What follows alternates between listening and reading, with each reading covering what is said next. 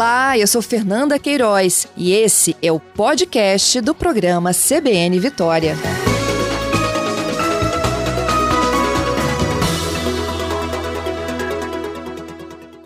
Vou voltar a fazer um alerta aqui sobre a situação da dengue no Espírito Santo. O Espírito Santo registrou um aumento no número de casos, não só de dengue, como também de Covid. A gente vai aproveitar para fazer uma atualização desse cenário agora, numa entrevista ao vivo com o subsecretário de Estado de Vigilância em Saúde, Luiz Carlos Reblin. Bom dia, Reblin.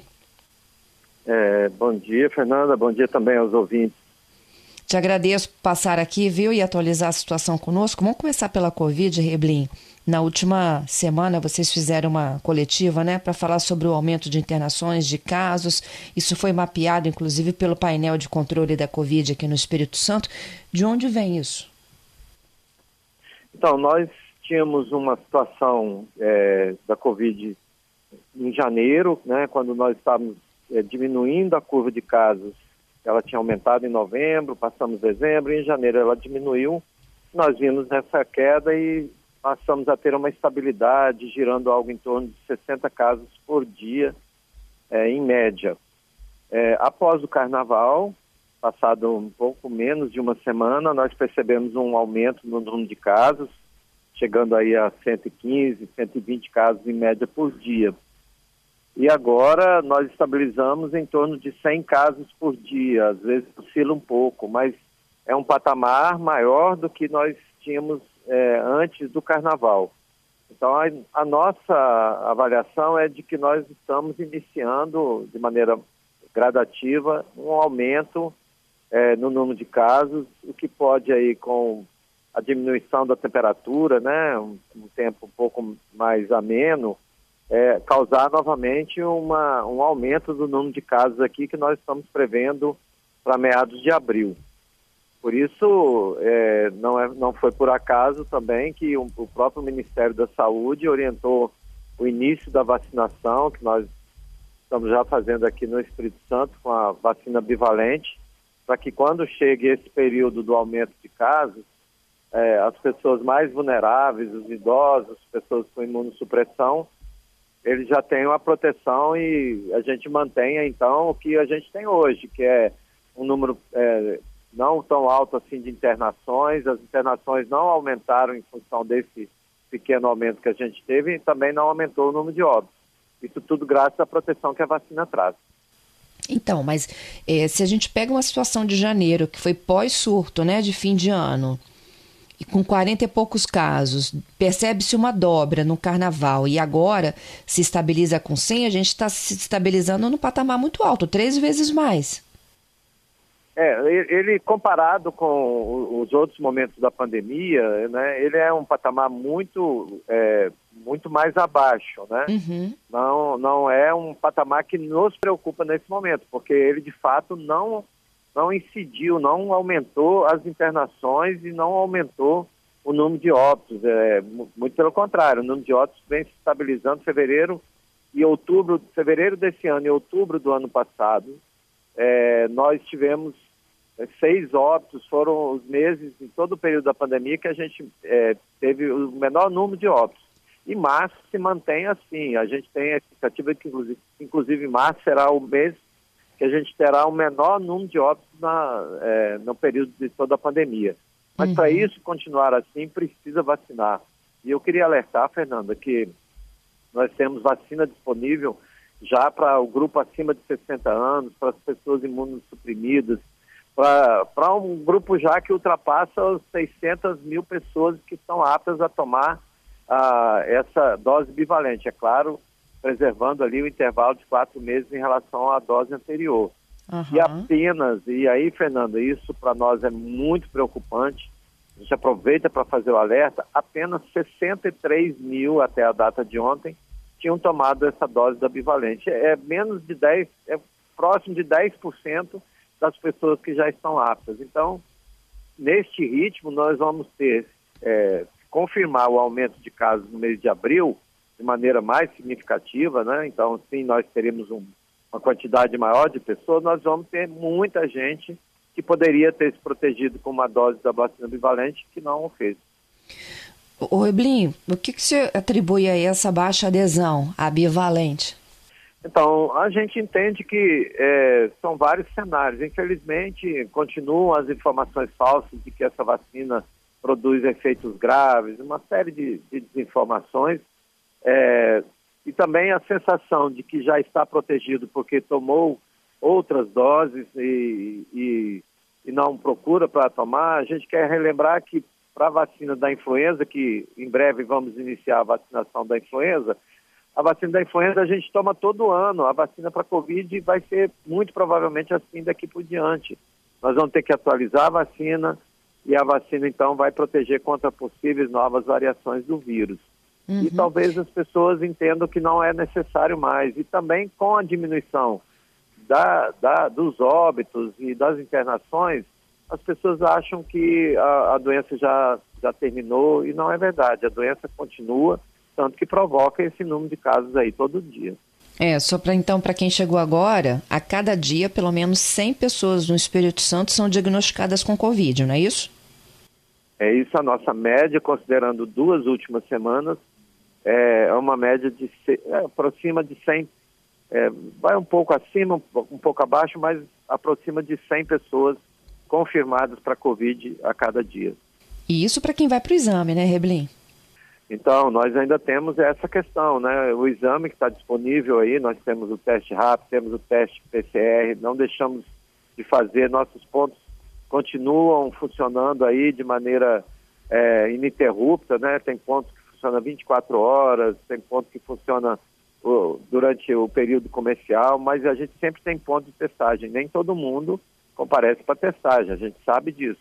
Esses são os casos que a gente consegue testar que já significa um número é, bastante importante. Uhum. Então, olha só, a Bivalente já está disponível para quem tem mais de 60. É só fazer o agendamento na sua cidade ou procurar uma orientação num posto de saúde? É, nós temos diferenças entre algumas cidades. Algumas fazem agendamento né, pela, pela internet, outros é, fazem livre demanda. Então, a, a população pode procurar na sua cidade a forma e verificar no seu cartão se já tem é, o, o intervalo necessário para tomar a dose da bivalente. Vocês pretendem ampliar ainda mais essa oferta para quem vai tomar a bivalente? Nesse momento, o Ministério definiu quais são a, os grupos né, prioritários para tomar essa vacina né, pela limitação da quantidade.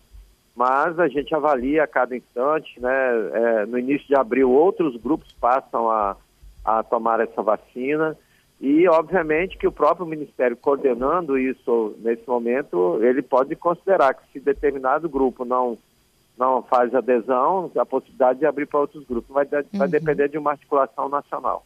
Isso. É, falar em articulação nacional, eu conversei com a ETEL na última semana sobre essa mobilização nacional pela vacinação, né? Não só pela Covid, mas pela vacinação como um todo. E, assim, surgiram várias demandas de ouvintes, Eblin, é, de levar a vacina para grandes pontos de, de concentração, como vocês já levaram, né, em, em momentos aí do auge da pandemia, não só de vacina como de testes, escola, shopping, terminal. Vocês pretendem re realizar essa mobilização também aqui no Espírito Santo? Então, é, a, a, operação né, da vacinação ela é feita pelos municípios. Então, as cidades se organizam dentro das suas condições, dos recursos que ela tem disponível mas muitas cidades, aqui na Grande Vitória especialmente, já fazem esse tipo de vacinação, concentram em pontos onde é, as pessoas têm uma facilidade de acesso é, melhor, fazem em shoppings, é, fazem horário estendido, fazem final de semana. O que nós é, estamos constituindo é um comitê estadual com a participação de todos esses atores que têm alguma relação com a vacinação, a gente acompanhar, monitorar como vai sendo o desenvolvimento é, dessa vacina, como as pessoas estão aderindo, como vai se constituindo a cobertura e na medida de que é, essa avaliação é feita, poderão surgir é, sugestões de como alterar, né, como modificar para atingir as pessoas. A vacinação de rotina, ela, é, dentro do, do nosso sistema de apuração, né, o primeiro mês que a gente está apurando, que é o mês de março, a resposta foi muito boa lá para o grupo é, de crianças que toma é, aquelas vacinas próprias da infância, né? Nós percebemos que ali, no mês de março, das metas que estavam estabelecidas, praticamente todas as vacinas do Espírito Santo alcançaram a meta. Então, está uhum. muito bem ali. Agora, a gente tem outros grupos, né? Os adolescentes, os adultos que também precisam tomar vacina, especialmente para a Covid, que para nós é, é, uma questão importantíssima que as pessoas estejam protegidas. A gente vê que ainda precisa estimular mais, precisa traçar estratégias é, diferentes para atingir esse grupo da população que não está respondendo, não está aderindo a, especialmente a essa vacina chamada bivalente. Hoje, 17 de março de 2023. Para você que chega à nossa transmissão, eu estou conversando ao vivo com o subsecretário de Estado de Vigilância em Saúde, Luiz Carlos Reblin. A gente atualiza primeiro os dados da Covid, daqui a pouquinho já a gente vai tratar da dengue. Mas olha aqui, um alerta: se você ainda não se vacinou, a vacina bivalente está disponível para quem tem mais de 60 anos já aqui no Espírito Santo. E há necessidade de um esforço, viu? Incluindo aí a sua atenção e os municípios para aumentar essa parcela da população imunizada. Isso porque a gente vem registrando uma média usando como base os dados das últimas duas semanas, de 100 casos novos por dia. E aí o Reblin já está preocupado com abril, que é o início do frio, né, Reblin? Exatamente, Fernanda. Nossa é, previsão é que nós, caminhando nesse processo, como, como você referiu agora, de 100 casos a cada dia, é, nós é, chegaríamos à metade, um pouco mais de abril aí, novamente atingindo um pico de uma curva é, para casos de Covid. Então, a importância da vacinação é exatamente essa, aumentando os casos, a população mais vulnerável estaria protegida, que é esse o planejamento feito nacionalmente, aí sim diminuindo aí a possibilidade de aumentar as internações. Felizmente elas não estão aumentando, os óbitos não estão aumentando, mas para continuar nesse, nessa, dessa forma, nesse formato, né, de é uma baixa internação em número de óbitos reduzido, é preciso que a gente vacine as pessoas que têm mais risco de adoecer de forma grave. Uhum. É, a Helena aqui está deixando como sugestão uma coisa que a gente já falou aqui no primeiro bloco, né? É, se há uma baixa adesão de diferentes públicos, aumenta então para 50 a mais. Eu sei que essa decisão não é de vocês, é do Ministério da Saúde, não é isso? É, na verdade, nós precisamos seguir um pacto é, nacional por, por, pelo motivo da oferta de doses. Uhum. Se nós, nós não tivermos é, uma, uma, uma, reposição das doses, esse público ele é muito maior do que o, o público de 60 anos e mais, e aí sim faltaria então vacina para aplicar nessa população. É.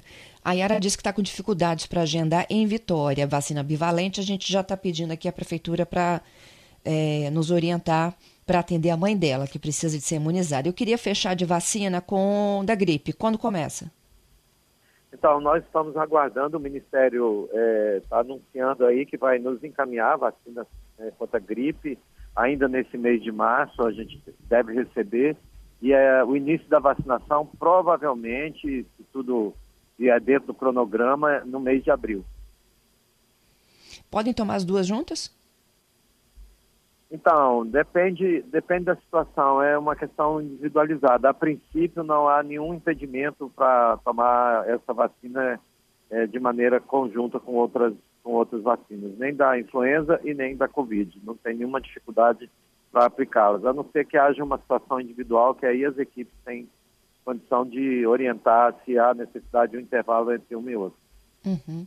Agora eu queria falar um pouco da dengue, Reblin. A gente já falou, né, umas duas semanas atrás, que a gente enfrenta uma grande epidemia da doença no Espírito Santo. A gente tinha também um alto nível e registro de mortes por conta da doença. Se eu não me engano, é o maior do país. Ainda é?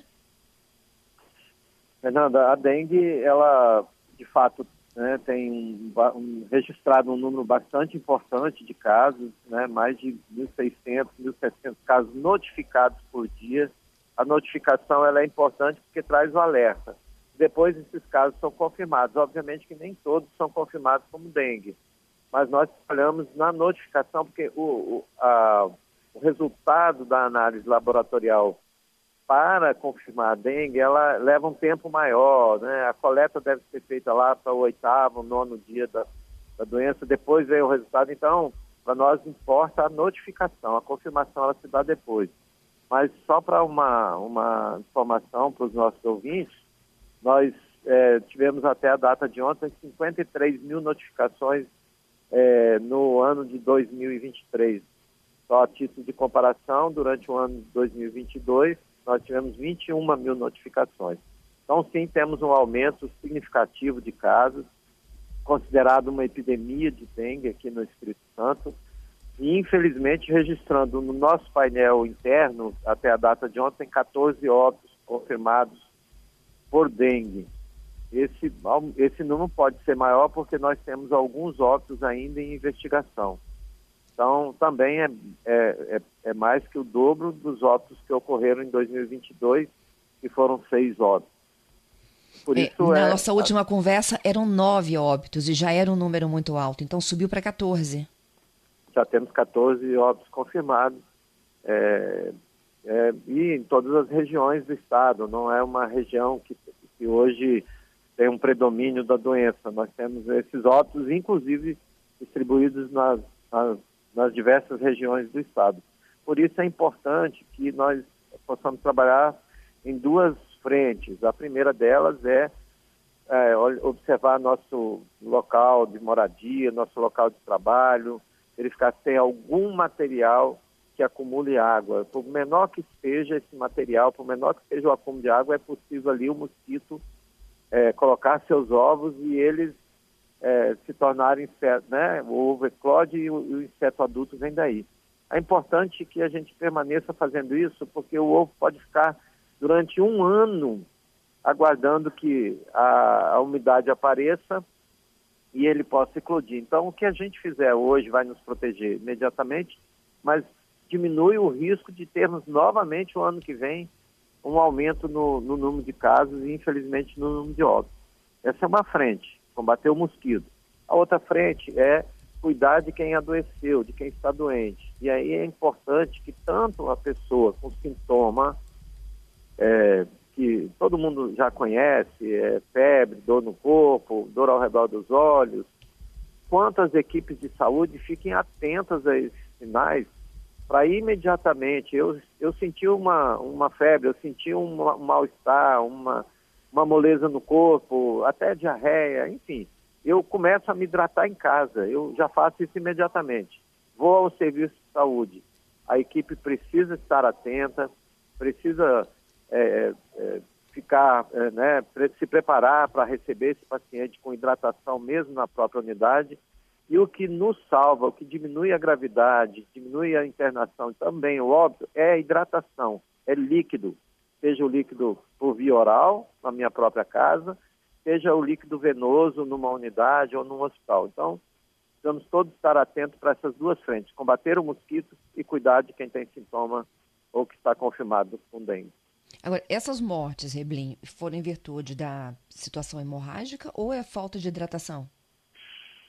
Então, é, essa falta da hidratação é que leva a condições né, é, de agravamento. Então, assim, se nós iniciarmos a hidratação em casa e não retardarmos a busca de um hospital, a busca de uma unidade de saúde, isso é, tende a, a, a agravar ainda mais a condição do paciente.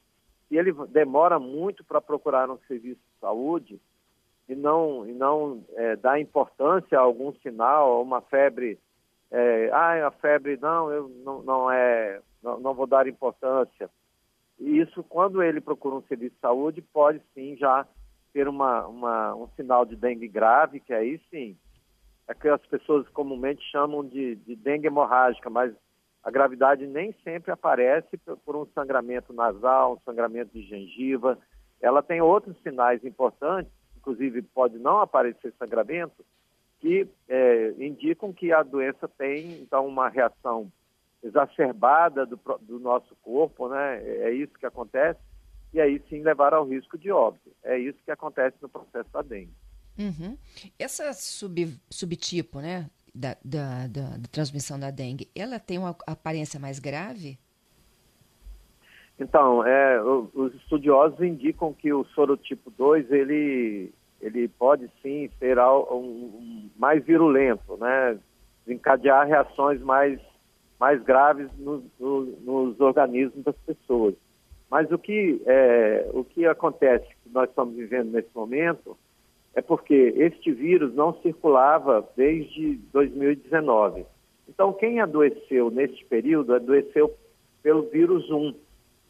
E quando há uma nova infecção, e ela sempre vai ser por um vírus diferente, porque quem adoeceu pelo 1 não vai mais adoecer pelo 1, ele pode adoecer pelo 2. E quando isso acontece, a pessoa tem uma nova infecção né, pelo vírus da dengue, aí sim o, o próprio organismo ele desencadeia reações na tentativa de proteger o, né, o indivíduo, ele desencadeia é, reações que tornam então é, esse quadro com sintomas mais graves.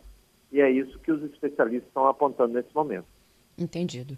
Só repetindo aquele número, 1.600 casos de dengue por dia. 1.600, 1.700, é, é a média de casos notificados por dia no Espírito Santo. Isso todo mundo que chega numa unidade de saúde com dor no corpo, mal-estar? Sim. Quando, quando a pessoa procura um serviço de saúde relatando esses sintomas e a equipe é, suspeita de um caso de dengue passa a investigar como dengue, passa a tratar como dengue, ela é notificada, então, como um caso suspeito de dengue. A confirmação, como eu disse, ela leva alguns dias, porque a, é, a própria coleta do material não, não deve ser feita nos primeiros dias, porque o resultado não seria adequado.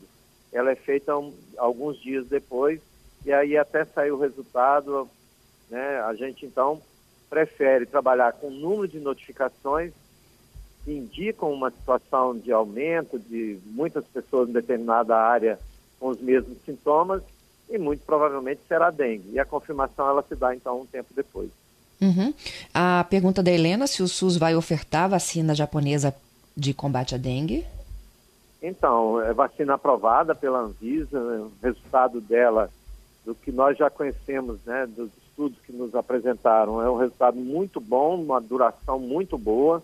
Ela, nesse momento, ela está numa fase de precificação, ou seja, o órgão que vai, vai calculando o preço, está calculando a, a, precificação dessa vacina, e aí então o Ministério vai decidir, já né, a ministra já, já relatou em, em público né, o interesse do Ministério em colocar essa vacina, e nós precisamos aguardar isso. De qualquer modo, muito provavelmente essa vacina não será inserida no, no, sistema do, do Programa Nacional de Imunização nesse momento, a tempo de fazer a proteção das pessoas para essa fase, para essa onda de dengue que nós estamos passando.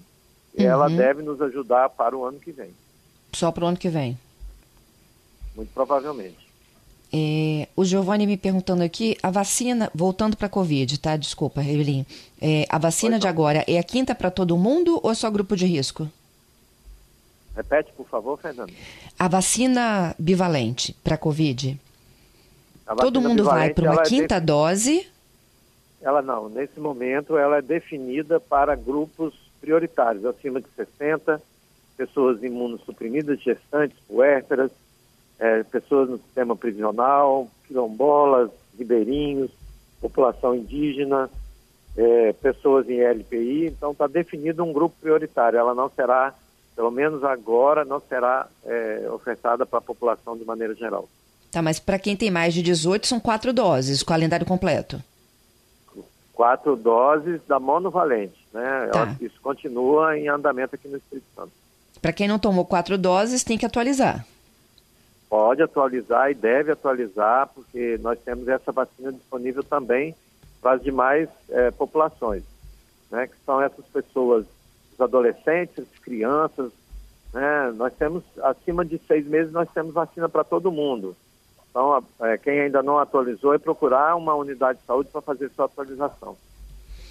E a Ana Maria perguntando se aqui no estado também teve caso de vacina que foi descartada por conta do, da data de validade. Não, nós não temos essa situação aqui. Que bom. Reblinho, obrigada, viu? Bom trabalho para vocês. Eu que agradeço a oportunidade. Bom dia. Bom dia.